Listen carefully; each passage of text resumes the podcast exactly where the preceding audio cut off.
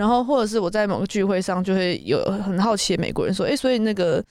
那个台海局势到底怎么样？跟跟中国关系到底怎么样？我就觉得，哎，那现在这是我的责任，我要做，我要让他了解现在是什么状况。哎，我觉得你同事很好，我们都会问你这问题。我同事都有一种不敢问我这个问题的那种感觉。没有，我说真的，我觉得那个问我的人，他是真的完什么都不知道，所以我觉得他也不知道要不敢。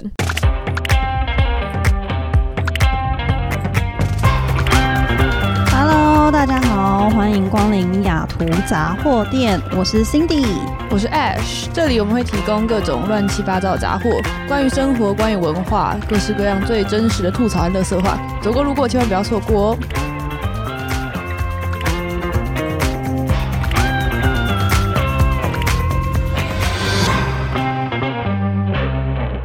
们今天有一个特别的嘉宾回来了，没错，就是汤马，我们帅气的汤马回来了。Hello，Hello，大家好，怎么样？Cindy 好，台湾好玩吗？硬要再问你一次，好不错啊，很很好吃的，很好吃。其实他上次那一集是九月初吗？还是八月底？对，八月记录他回台湾跟回来的过程，已经很久了。嗯，不知道大家还记不记得那一集讲了什么？你要帮他快速前情提要一下。前情提要，他台湾人的身份认同跟政治局势的问题。对对，然后那一次就聊得很开心，觉得还有很多还没聊的。对，就是后面有很多发现没有聊完的，所以就是再请虎哥再来一次了。对，谢谢两位再次邀请。今天我在重新在想我们这集要怎么聊的时候，我觉得我们从一个大方向开始好了。就是你觉得政治跟我们生活有什么样的关系？我觉得政治跟生活其实息息相关的。这样讲是不是有点那个伪善的官腔的回答？就是就是很官腔的这样，对我就觉得很官腔。但是我真的觉得他是。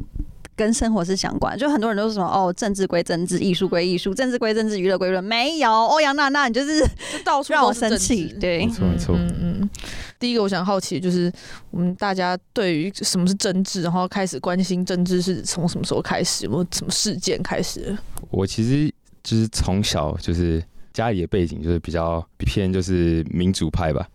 但是我那个时候也对政治其实没有特别的想法，就可能就爸妈会就是灌输我一些政治的观念。你说多小时候啊？就是可能国小、国中的时候，就是当时其实，因为我觉得当时的可能。整个台湾的氛围，就是国校老师都会说什么这么小不要管政治或什么，就是政政治归归政治。就是我我觉得，就是我小时候，至少我在国小跟国中的时候被灌输的观念，就是政治是大人的事情。对对，啊，我觉得那个也是当时。台湾整个就是政治的氛围就长这样，但是我开始就是慢慢长大，也许是因为身边同才的不同，然后就是可能大家比较会开始讨论，然后也有可能是时代的演进吧。就我觉得大家对政治的就是参与度跟热衷度都慢慢有就是比较提高。嗯嗯，就比如哦，那以我比较贴身的跟政治相关的例子的话。我觉得影响我蛮大的是，就是二零一九年的时候的反送中事件，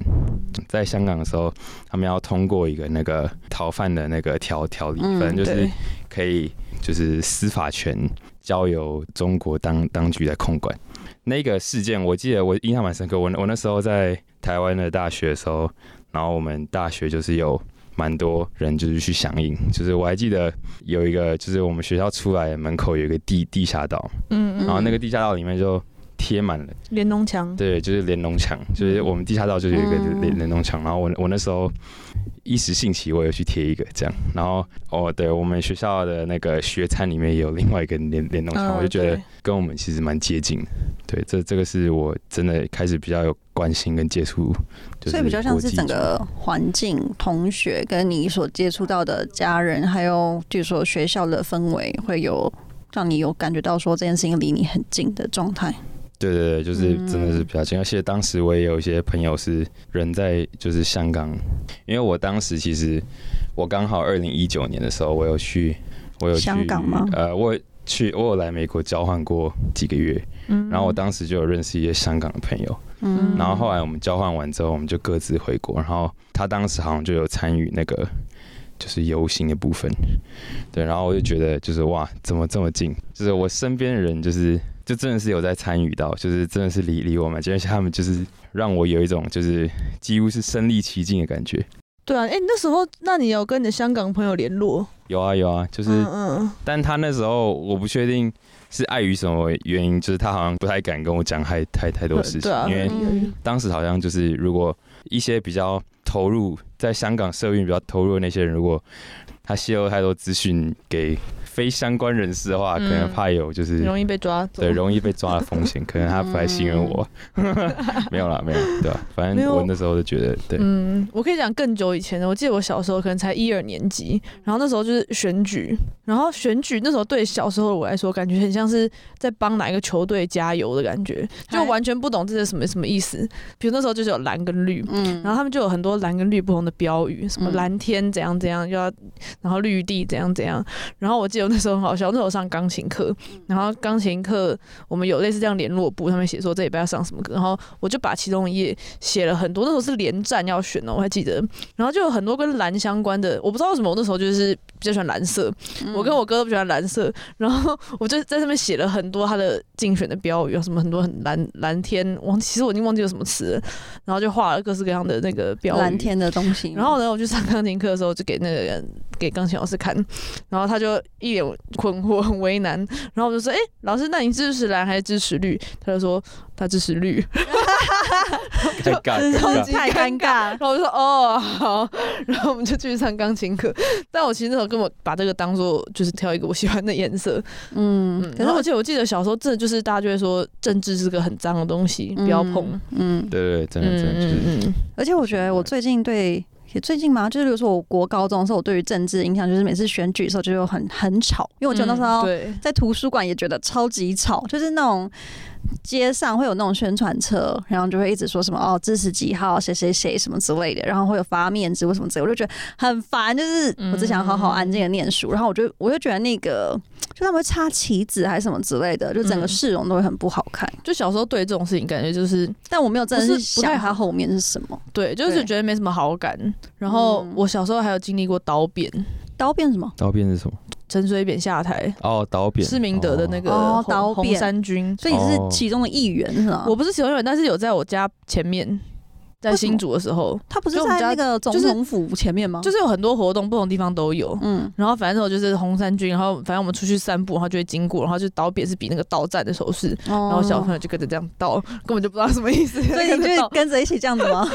对，但是这如果要讲跟家里有关，也是我爸那边是外省人啦，嗯，所以我爸那边是还蛮蓝的，没错。对，对，所以就是有跟到刀扁，但不知道什么意思。但对我来说，真的有启蒙的是高中的时候的太太阳花。你再说一遍，你什么时候参加太阳花的？我们先不要在乎这个年纪问题。因为他刚跟我讲他政治启蒙九那那个就是反送中的时候，我想说啊，零九啊，我我是我是太阳花，我都不好意思提了。我我也是太阳花，好，但是我那时候高中的话，我在台呃在新竹，所以我没有办法参加。但是那时候是差不多也是刚好有智慧型手机，然后可以上网的时候，然后就是在学校我们都会有在发楼，嗯然后。然后就就是我们那时候还会开玩笑，就某一天有一个同学请假，然后我们数学老师就说：“哎、他怎么请假？他去参加太阳花哦。”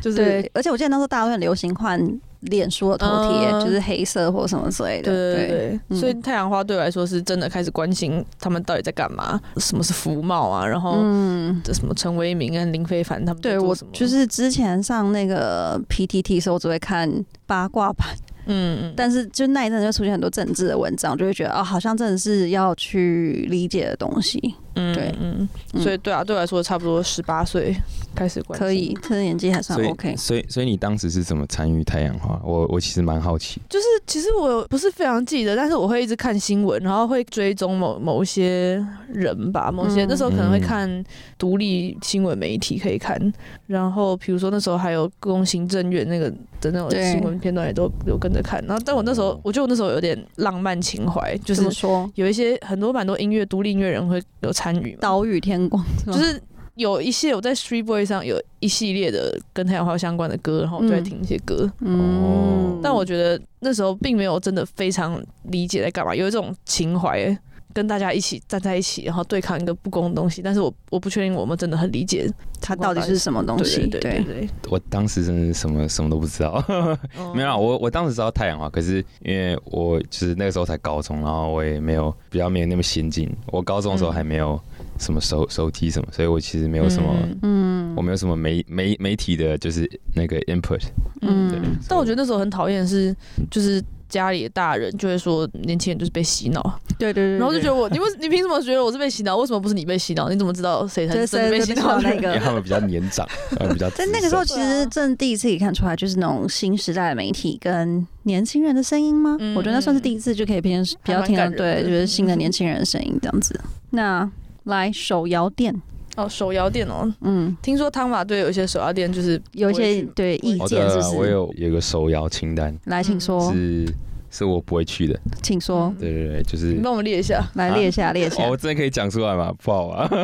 对，反正我有一个清单是，就是我在台湾也有一些朋友也跟我一样，就是不会去喝。对，有一段时期就是一个不知道从哪一家开始，你记得吗？我记得好像是一房吧。好，那就是某一家开始就是被大家可能是中国的群众问说，哎、你们支持一个中国，或是他是不是在里面列了台湾，嗯然后列为国家，类似这种，嗯，然后接着就所有的手摇店都要出来说，哦，我们是哪一派，我们是哪一派，那应该是很长的一串才对。对，很长。我觉得这样应该是像粽子一样会拉出来很长很长的一串。对，我大概在西雅图可以看到了，我我不喝，可能大概有可能五到十家吧。差不多这么多这么多。对对对。嗯那你觉得你为什么会想要做这件事情？哦我觉得就是当时我记得是差不多，就我还在台湾的时候，可能三三四年前吧。然后那时候就是就突然就你刚刚讲，一方他们就突然要表态，嗯然后因为他们想要做中国生意，所以就嗯，效忠什么一个中国，什么中国台湾之类。对，然后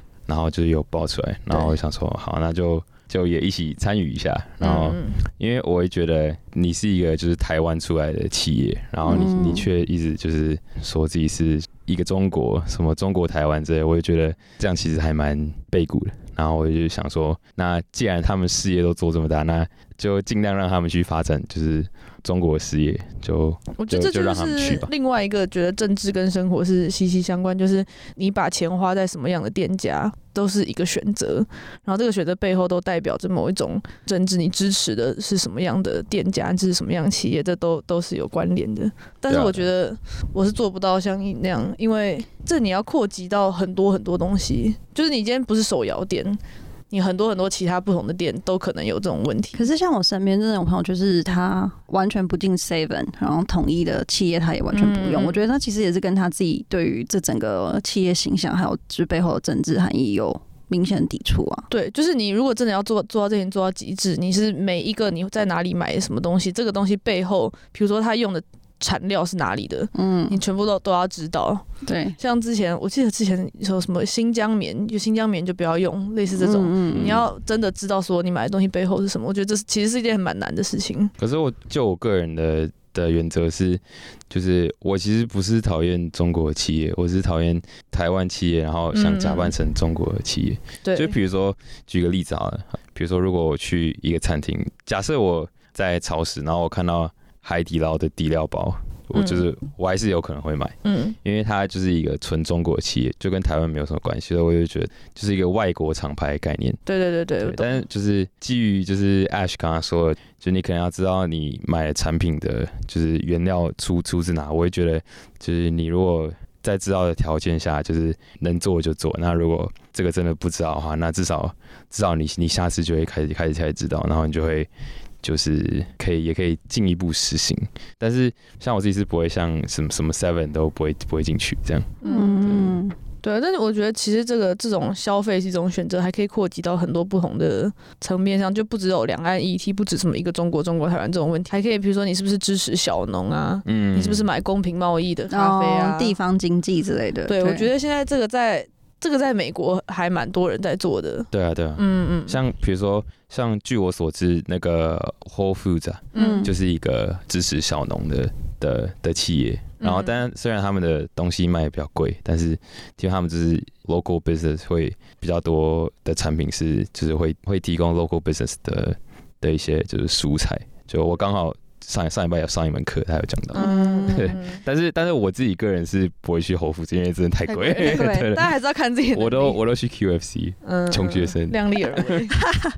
但是我觉得这边真的是对支持小农这概念蛮支持的，怎么说这？就到处都有，就是他们都会真的很 support，就是 local business。然后像我之前不是，例如说要买东西，然后我跟我的同事说，他们就会直接跟我说：“哎、你知道西雅图当地其实有什么什么什么之类。”就他真的会推荐我一些真的是这边当地才会有的那些人在卖的东西，所以我觉得好像他们真的就会更倾向于这样比较好。对，然后大家会不介意多花一点点钱嗯去买他们觉得是对他们是他想要支持的没错，小农或者是哦，还有那个就是我们 U 道旁边有礼拜六早上都有一个 Farmers Market，嗯没错，然后那个也是就是还不错，可以推荐大家可以去。对，就这种小农市集，就是它的菜其实不会比超市便宜，但是它可能比较新鲜，因为是他们直接来卖，但是而而且是小农，然后觉得很多人支持。而且它的好处还有就是它如果是地方的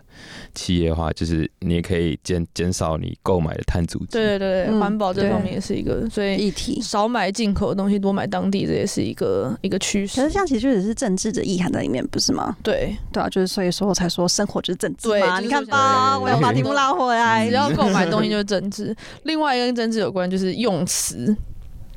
啊，我觉得我最近真的被渗透的很厉害，好烦哦、只言我现在只语我现在真的是 被渗透太厉害。没办法，自己没办法，自己这可恶嗯对嗯我原本以为我是可以反渗透的，没想到我居然是被渗透的那一个。对，你要渗透回去。可恶！对，所以什么样像什么样的词语你会受不了？我我有一大堆哦，我有一大堆其其实蛮多哦，真的吗？那那你那你先你先先你先，是像什么视频之类的。视频我真的很不懂，就是你知道，我觉得对于这些自言句，我有一个界限，就是如果你找不到比这更适合词，嗯，像其实颜值也是，但因为没有别的词可以这么巧妙的代，就是代表这个遗憾，我就觉得啊那就算了。视频就讲影片呢、就是我还有很多什么很铁、很狗什么之类，就是这些真的听不懂哎、对，现场听不懂，那个太幸好听不懂。那个太专业了，我想说太专业了。哦哦，对，对，所以大家听他讲的视频就是浑身不舒服。你知道我开始觉得我被渗透那一刻，就是有一天我居然跟他说：“哎、我要跟我妈打个视频。”哦，我讲了什么？太惊人了！打视频就是一个词哦。就是等于说我要跟我妈打语，哎、打视讯讯电话。哦，C D 加油啊，稳住稳住。我真的是不行，我现在开始要那个认真的划分这些东西。改改讲英文就没有这个问题。确信对，汤马来分享一些。我我比如说，因为我之前对啊，反正我之前在实习的时候，然后我有一个主管是中国人，嗯，然后他就会说这个硬件。这这硬件有些问题，这这这算法这算法，对，他们就是那个演算法，他们会说算法，哦但是就是其实就是我其实没有很堵然，因为他们本来就是中国人，所以对对对对，我我觉得他们这样讲是比较没有问题，但是我比较堵然是有些台湾人，然后就开始就是对，就会开始讲一些什么啊什么什么哦，他是什么一个 YouTube 博主，哦，博主我不行，博主我我我不行。我我我不行，不太不太行，不太行。嗯那你们怎么看小红书这个东西？哦，我就是不会看呢、我小红书是什么？没有啊，没有，我至少我没有。之前听到小红书，我还以为在讲毛泽东的毛语录那个小红书，真的假的？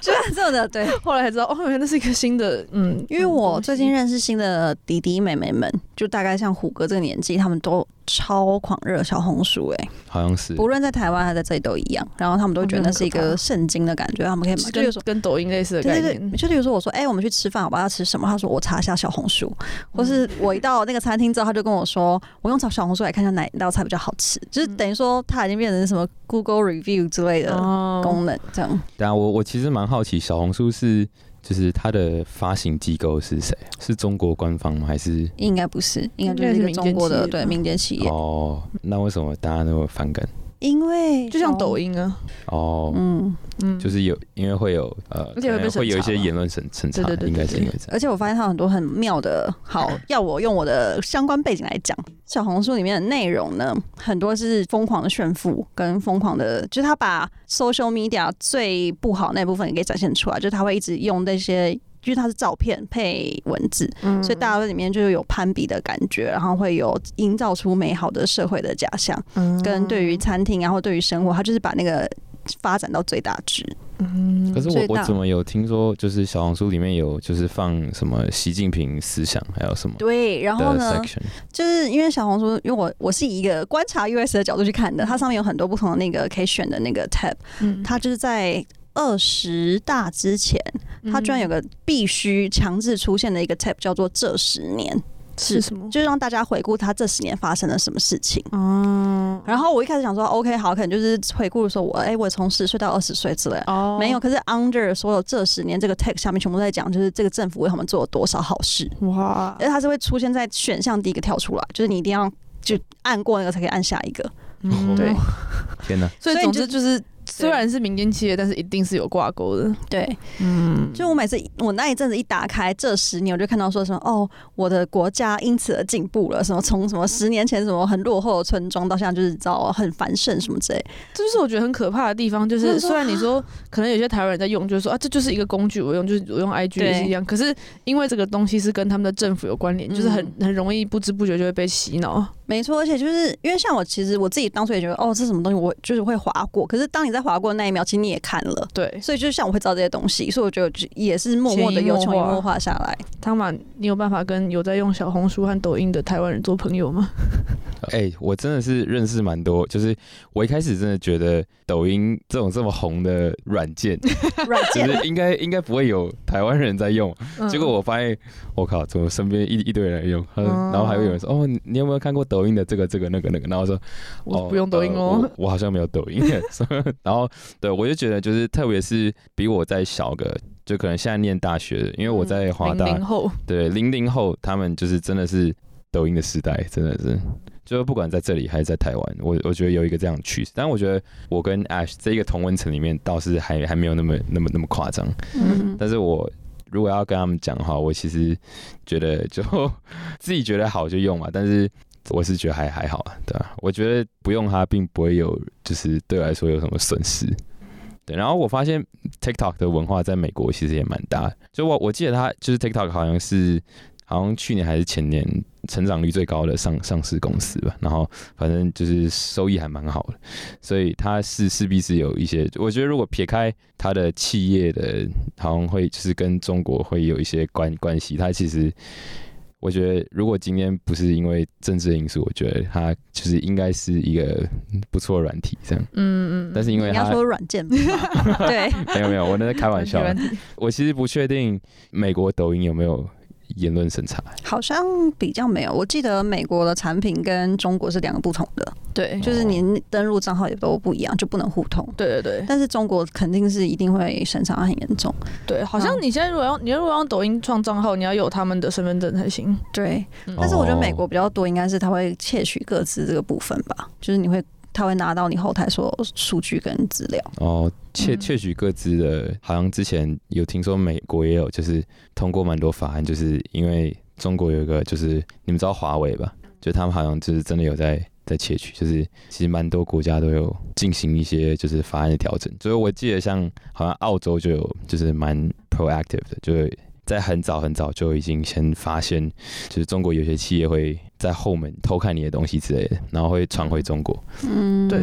所以我觉得就是，虽然我会很想要很中立的说，大家可以用自己想用的东西，但是你就知道某些东西就是比较危险，嗯，就还是会避开。对，对，然后我觉得，如果回到刚刚讲，如果我身边人在用什么小红书或抖音，我就会觉得我跟他的那个可以当朋友，但是就不是同文层的感觉，我就没有办法跟他当，就是没办法深交，感觉我们不是同一个价值观的人。嗯那那那如果是一个就是非台湾人用，如果你有朋友，然后可能他不是台湾人，但是他有用抖音，你说是中国人吗？还是他是就是台湾跟中国以外的人，以外的人哦？对啊，跟美国人之类，然后用抖音。那我觉得有这种人吗？他们就用 TikTok 就好了。哦，你哦，好吧，其实不会，不太会发生，因为就是中国的东西还是中文啊，所以一定是讲中文的人哦，所以你你刚刚讲的抖音其实不是 TikTok，是是中抖音。中国人。嗯，因为 TikTok 我美国太多美国人用 TikTok，对我觉得很多年轻哎、人都在可是台湾人是用抖音还是用 TikTok？都有。哦，真的哦、台湾应该抖音比较多，嗯，嗯，可是你不是说你如果要下载就中国版的抖音要有他们的身份好？像是某个时期之后，哦，最我最近才听别人这样讲，所以台湾其实多数是用抖音。我我不太确定啊中中国版其实。那个。对，台湾下载的话就是下载一下是中国版的抖音，哦，嗯那嗯。那那嗯。那这样这样这样这样可能有点危险。嗯，对，就是刚刚讲，虽然说这些东西好像没有什么影响，但是背后的都是一个文化统战。差很多，因为就是抖音的。feed 跟 TikTok feed 是完全不一样的，虽然两个都是以蛮白痴或低俗来说，可是嗯。如果你认真去看抖音的那些给推送的东西，就是有太多是文化输出的部分的。嗯嗯，所以就大家还是要小心。对，我就觉得我现在我表弟或是我年轻的那些小孩们都比我更了解，就是中国现在在干嘛，然后他们什么清零动荡。我说你怎么会知道这种东西？我以为他在关心时事，殊不知他打开抖音，他们就看到那些有的没有影片。对，那我觉得现在就是我们人在美国就会碰到更多关于美中台这个关系的一些不同角度的看法或者新闻。嗯，有没有什么印象深刻的事件？就是之前二十大之的时候吧，嗯，我记得那时候虽然说我在我在这，但是就是感觉出来，就是大家都很热烈的在关心，可是好像讨论度没有那么高吗？嗯，对，你坐在这边的朋友，对，在这边朋友，感觉就大家会觉得好像比较远离，所以比较不会有讨论的感觉。嗯嗯嗯，那当然，我觉得就对啊，就是。二 star，然后还有前阵子就是那个佩洛西来台湾的时候，嗯嗯，这时候那个时候就是美中台的也有感受到就是三方的的角力之类的，对，然后就是像那个时候就有中国的一些官员威胁说什么来的话就直接打下来，巴拉巴拉之类的，对啊，就是好像他们对这件事情还蛮反感。我个人觉得就是就是他们他们其实一直在。就是自己调整自己的红线，就比如说他说哦你来的话就怎样怎样，然后现在然后之后来了，然后来了也没怎样，然后就说哦如果你怎么样的话就又怎么样怎么样，就是就是随他们自己高兴去定义，所以我觉得。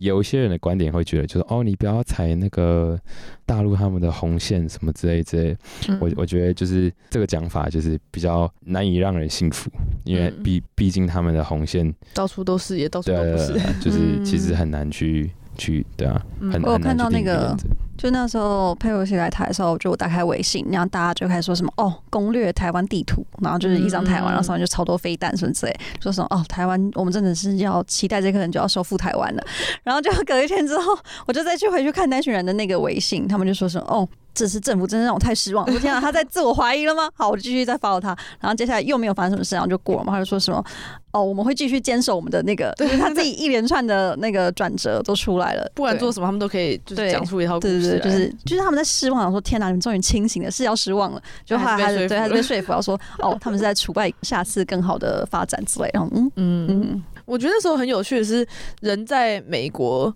看跟你在台湾看会是两个蛮不一样的声音，就是你在台湾的时候，大家因为很习惯这件事情，就很习惯中国一天到晚威胁这个威胁那个，就已经已经不稀奇了，大家根本就没什么在讨论。但在美国，就是大家都很紧张的感觉。我觉得那时候有我我可能上一集有讲到，就是我同事就特别传这个问我说怎么觉得怎么样，然后然后我回他一篇就是台湾的人台湾人在可能是 C N N 之类写的一个英文的解说，然后他就说哦，所以。其实就是他们都只是讲讲讲很多次，也不会发生。就是外国人看都会觉得完蛋完蛋要打起来了，但是台湾人就觉得嗯不会啊不会啊。就是我觉得真的是在那个环境跟离开的环境看的看法也会不一样。对，而且去年《经济学人》有一期的封面是写 The most dangerous place on earth，然后就是台湾。真假的？有，然后那时候大家就讲什么意思？就是没有啊，在我们眼里这台湾是最安全的地方，你美国才危险，好不好？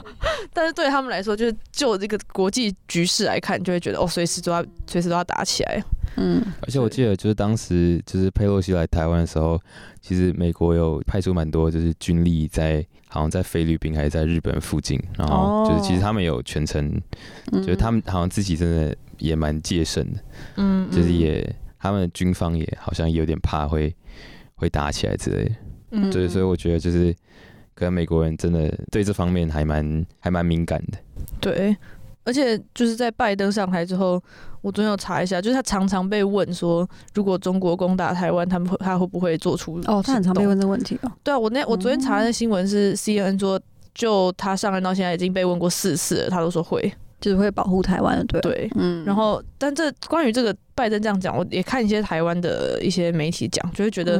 大家讲这个到底有什么含义？就是。对于这整个局势会有什么样的改变？我们是不是真的可以相信他？还是我们应该我们的自己的国防要怎么做？大家其实有很多不同的讨论。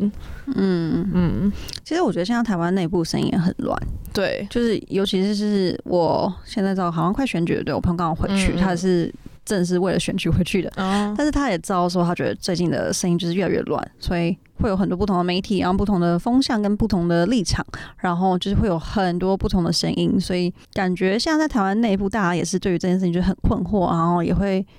有人可能是想要利用这种紧张的气氛，然后去宣扬他的想法，可能有人也会觉得说，我们就是可以继续，比如说做好我们自己的事情，所以就有很多不同的声音在里面。对啊，就很多人说什么你在贩卖芒果干，贩卖芒果 干，对对。对。没错，但是我觉得就是针对就是 Ash 刚刚说，就是拜登近期就是给予就是回答嗯。嗯。的这件这件事情上，其实可以凸显出，其实不管是美国的民意或是美国的政府，其实已经对台海的局势有就是跟之前比较不同的认知，对就是嗯这应该是因为习近平在就是可能近两三年以来，其实对台湾的政治的方针，其实跟跟以前跟过往有点不一样，没错没错，已经有点就是往上提升了。有点踩到美国的线了。对对对，然后就是才会，因为自从台湾跟中华民国跟美国就是断断交之后，一直都是美国一直都是就是战略模糊的来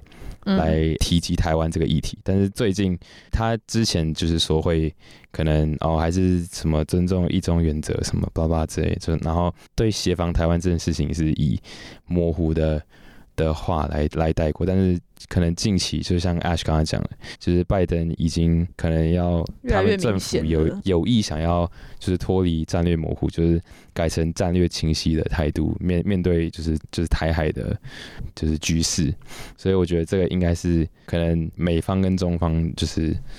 就是都互相有一些改变的。对，而且最近美国其中选举刚过，然后整个概率上来说，两党的共识就是反对中国，就是要抵抗中国。对对对你只要说抵抗中国，就是民意都喜欢你，所以就是整个美国民意已经都变得有大家都有点反中了，这是嗯跨党的的共识。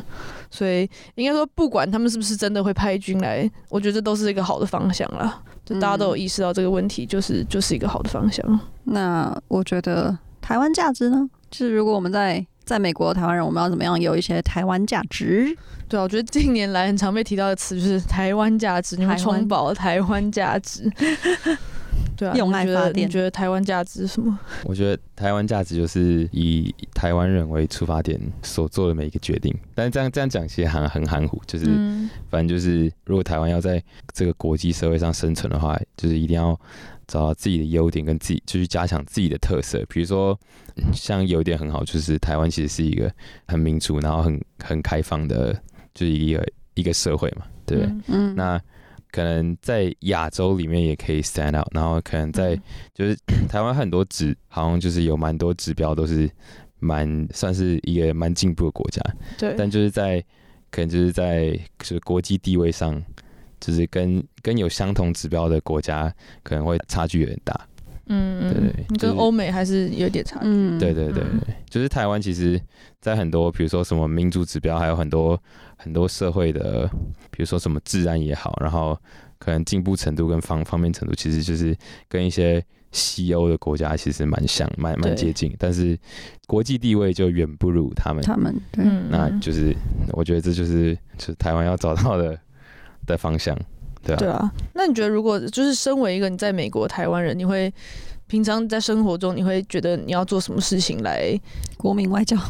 不管是国民外交，或者你觉得做好一个你觉得宣宣扬你你心中想象的那个台湾价值，你觉得有什么事情是可以是可以做的？这有点难。难。对啊，对就是好像这问题比较，因为我觉得像像我一开始会觉得，基本上一定要做的是，我要说我是台湾人，这是一定会做的事。嗯，今天如果有人有人跟我说，哎、都一样，跟中国人都一样，我就一定会跟他说不一样。一定会跟他说，不一样，嗯。一定不能让这件事情就是这样被草草带过，因为在这个场面上，你讲对于不认识台湾的人，你一讲一次，你就是让这些人听一次，嗯，然后在你你讲越多次，就是越多人听到。对，然后或者是我在某个聚会上就会有很好奇的美国人说，哎、所以那个那个台海局势到底怎么样，跟跟中国关系到底怎么样，我就觉得，哎、那现在这是我的责任，我要做，我要让他了解现在是什么状况。哎、我觉得你同事很好，我们都会问你这个问题。我同事都有一种不敢问我这个问题的那种感觉。没有，我说真的，我觉得那个问我的人，他是真的玩什么都不知道，所以我觉得他也不知道要不敢。对，就我同事都有种连就是要不敢都不不。太不太不太不太敢直对说出这个问题。事比较知道一点。对，他就有种嗯 OK，然后就对要不太敢看在场有谁，如果在场有就是有中国人，我我觉得应该是不太好、啊。比较嗯但是还有一些，就是我觉得任何时候，像我之前会想做的事是，之前在香港反送中事件的时候，我有看到某个在台湾的人写了一个很长篇，在说明所谓什么叫中华民国，什么叫台湾，然后这些关系到底是什么。他写一篇很长的，然后那时候做一件事，就是我找了几个朋友一起翻译这篇文章，把它翻成英文嗯，OK，然后再推广给就是外国人。对，然后我就觉得可以可以让更多人更理解这个状况，然后更认识台湾的这个历史脉络和特色，我觉得都是可以做到的事情啊。对我觉得有不同的知识传播点是好的。嗯嗯嗯，我觉得。对于一个外国人，他如果不了解这个状况，你抢在小粉红面前之前，先跟他讲，先跟他讲你的你所认知到的世界观，我觉得就是嗯得一分。的，对，加分加分。对对，我感觉得如果要以宣宣扬台湾价值的角度出发的话，我其实蛮好奇你们对于就是中华民国还有台湾这两个名词的，就是你们两个的看法是什么？对，这是很有趣，就是你知道，在这边国庆日。那个 China Town 或者外面，就是很多人放中华民国国旗，然后很多人可能会在自己的 Instagram 上放个就是中华民国的国旗的 icon，然后我觉得会就是很好奇，就是他们对于这个国旗的认知是什么？我觉得现在还是有一大部分人不太清楚自己的定位，就到底是我是属于台湾，还是我属于中华民国，就是要先厘清这件事情之后，才可以往下知道说你的政治取向，或是你个人的光谱是比较靠近哪一边。对，像我自己是我不太会用中华民国国旗，但是我知道因为没有所谓的台湾，目前没有一个台湾国旗，所以硬要拿出个国旗的话，我还是可以，我还是可以拿一下那个国旗。但是就是如果我可以讲台湾的时候，我会讲台湾，我不对没事不会拿那个国旗对，因和中华民为其。实如果是讲中华民国还有中华民国那个青天白日满地红那个国旗的话，是，所以我觉得那个比较像是现在目前大多数台湾人的一个一个共识。但是我觉得如果是对，就是是以如果现在以中国现在想侵略台湾。就是作为最大威胁的前提底下，我觉得可以拿出那面国旗。但是我觉得以台湾价值，还有就是在其他国家在想要介绍台湾的话，我觉得如果搬出中华民国的话，我觉得反而会造有不同的会造成更多的困惑，就是哎、啊，怎么会有两个中国？怎么是怎么是 Republic of China？、嗯，那对我觉得这这两件事情其实蛮矛盾，因为你第一是你要在台湾内部找到最大的共识，对那其实就是中华民国。但是你对外如果是用中华民国的话，我觉得就是比起你用台湾的话，会少了那份张力，懂吗？就是会会让你，假如今天是一个外国人来看的话，你会觉得哎、怎么奇怪啊啊？怎么怎么你也是 China 啊啊？对面也是 China 但这个我觉得我有一个完全相反的那个理解，就是我觉得反而是在台湾内部，大家比较知道我们会说台湾，然后我们大家会讨论，如果台湾有个国旗有什么，我们其实现在就有蛮多旗子有人在用，但是、嗯但因为大家都知道这个差异在哪，所以他会选择讲台湾。可是，在国外，外国人不了解的时候，你就会直接拿国旗出来，然后护照上就是写 Republic of China。因为很多时候，比如说在那种就是很多，比如假设是那种国际学生介绍自己国家的那种场合，大家都会拿国旗出来嘛，嗯你就还是会拿那个国旗，然后你可能会说台湾。你不会把 RSC 拿出来讲，可是你还是那个国旗，就是他们并没有，我们没有办法很清楚跟外国人解释这两个差异是什么，所以我们就会直接混用。所以还是就是在认同上面，可能对于对内跟对外还是有不同的，因为我觉得怎么内部还没有找到共识的时候，还是我们还是会走一个 shortcut OK，对。这，样比较理解。但是确实很麻烦，就是这个 Republic of China 这个名字，就是名字会很 confuse，因为有时候在国境拿到护照，外国人不知道看到 Republic of China 会觉得就是 China，但事实上在外交上拿台湾护照可以去很多地方，拿中国护照很多地方不能去，没错，所以你都要跟他解释没有这个是台湾。对，我觉得这还是一个啊还是很难被解决的问题啊。嗯，对啊，嗯这就是一个很矛盾的事实。对，内部都还没有一个对一个共识的话，在外面根本就不知道怎么办。好吧，嗯就我相信听众应该有很多想要跟我们分享他们在这边，在美国或者在台湾遇到这些状态，那我们就只是想要先说说我们目前自己的看法，还有我们的状态。对啊，我们三个都不是什么专业，有在研究国际局势、台海局势和一些政治脉络的，所以我们只是大概讲讲，对，但是变小力一点，没错，就大家如果有想到。就是他们想要跟我们分享的，或是你觉得你有更多不一样看法，或是你有更多更深层次想跟我们留言讨论的，都欢迎到我们的 IG 跟我们说。对，如果想要听更多国际局势和国际新闻的话，可以去听百灵国。乱转频道，烦死了。对对对，我们大家今天就稍微聊一聊那样。好，那谢谢大家听完这一集的雅图杂货店，也谢谢汤马今天再次来玩。嗯哼，未来会提供各式各样的杂货，也会邀请各路好友来聊聊在西雅图发生的烂事、文化冲击和社会观察。大家如果对雅图杂货店有任何意见，都欢迎到各大平台留言告诉我们。如果喜欢的话，欢迎订阅、五星留言。那我们下次见喽，拜拜，拜拜。